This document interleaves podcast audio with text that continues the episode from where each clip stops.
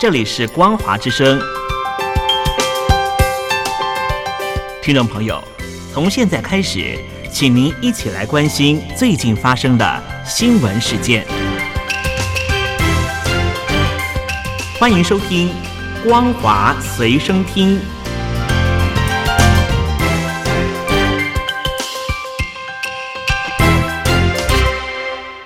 位听众朋友好，欢迎收听本节的《光华随身听》，我是苏菲菲。首先带你来关心，中国当前流行多重呼吸道疾病。近期盛传新冠肺炎疫情期间全民使用的健康码又重启，并有多场大型会议重新实施核酸检测。经财新网查证，重启健康码目前是虚惊一场，但民众对过去疫情三年的管控余悸犹存。北京市卫健委也强调。健康码和呼吸道疾病没有关系，也没有收到核酸检测的相关通知。当被问及未来是否因流感要使用健康码，北京市民服务热线回应说：“不能跟你保证，我们得等上级通知。他们给到的处理流程也是不能预判的。”报道指出。尽管在多地重启健康码的网络传言目前是虚惊一场，但民众在呼吸道疾病高发的当下，确实担忧健康码会卷土重来，被应用到本次流感、梅将军肺炎等疾病防控。报道指出，疫情防控降级已经一年，健康码仍然不下线，甚至在部分地方还升级成为结合多重市政用途的办事码。原因之一是各地政府当初投入巨资建设健康码，相关使用还在招标的服务期内，也舍不得抛下这些累积的庞大用户数据。报道提到，中国政法大学法学院教授赵红十一月底撰文强调，中国政府对防疫已经从应急管理转向常态化管理，健康码所依附的合法性基础已不复存在。因此，也应该和行程码一样，从个人生活中彻底退场。同时，其所收集的个人讯息也必须被彻底删除。国际信用平等机构穆迪将中国主权信用平等展望从稳定下调到负面，直接冲击股市信心。路透社报道指出，在中国经济前景疲弱情况下。穆迪下调中国平等展望，在挫败投资者信心，恐怕会引发外资减持中国资产，推高中国海外发债融资成本，进而使中国资产品质再恶化。穆迪的举动也会加大中国官方介入稳定人民币汇率的压力。荷兰国际集团亚太区研究主管卡奈尔表示。中国政府使用了许多工具驱动经济需求，不过效果有限。可见，要使人们重拾市场信心，非常的困难。有分析师认为，中国必须提供可靠的长期路线图来解决结构性弱点，才能换得市场稳定情绪。爱马仕投资管理公司高级投资组合经理张凯文认为。中国目前的首要任务是稳定成长势头，增强人们对未来的信心。中国应该增加财政支出，去解决地方政府的隐性债务危机。对于中国经济前景，惠誉信评、标准普尔全球信评没有改变中国平等。惠誉八月确认中国 A 加平等，展望稳定；标普维持中国 A 加平等，展望稳定。目前皆未有更新。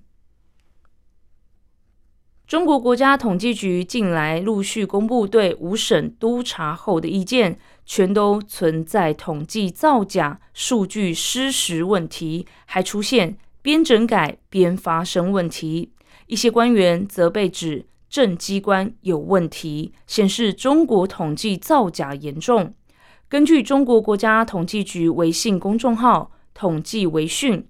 过去一周到目前为止，已经先后向贵州、陕西、湖南、河南、河北五省反馈了专项统计督查意见。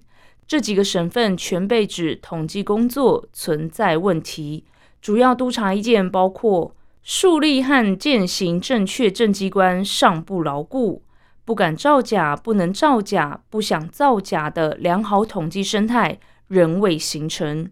有的市县领导干部存在以精准调度为名干预统计数据行为，少数领导干部仍然难以摆脱行为惯性、数字情节。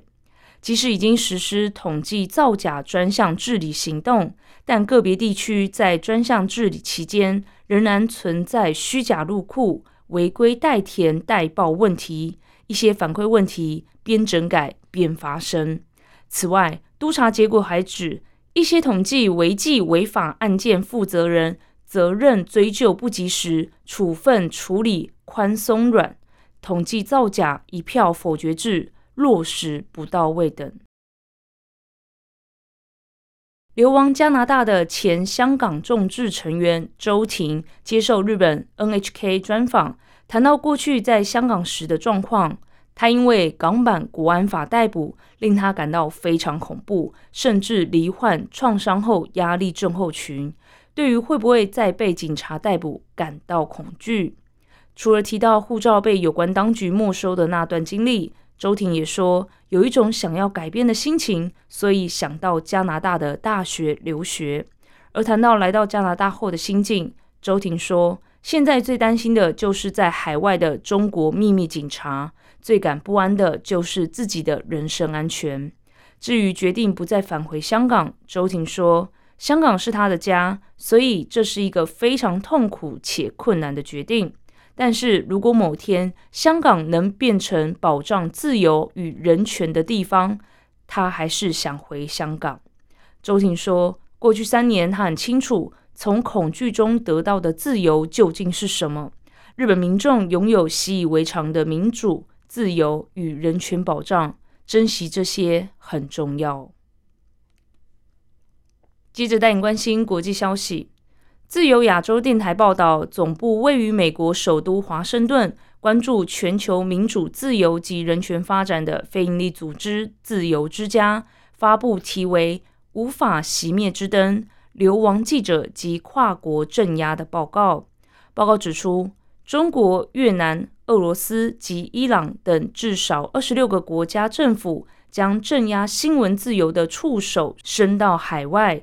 即便记者远离家园，他们的人身安全仍然难以获得保障。自由之家报告访问十六名不同国家记者及其所属公司或组织，并记录了从二零一四年以来发生的一百一十二起事件，包括绑架、人身攻击和暗杀等。这些国家除了对记者人身迫害或骚扰外，还透过人肉搜索、网络威胁。污蔑、抹黑、司法起诉等恐吓行动，试图让揭露事实真相的记者禁言或削弱他们新闻报道的影响力。报告共同作者怀特告诉自由亚洲，北京当局所采取的方式相当阴险，是跨国镇压最严重的政府之一，手段非常广泛，包括直接的人身攻击、限制行动自由，以及透过恶意软体。社群媒体等方式威胁记者的家庭成员，怀特说，在这份报告的中国部分中，有许多是来自自由亚洲、西藏及维吾尔族记者的亲身经历。他们的访谈对象被中国政府锁定，导致记者失去信任而增加工作难度。他们也不知道身边侨胞究竟谁可以信任。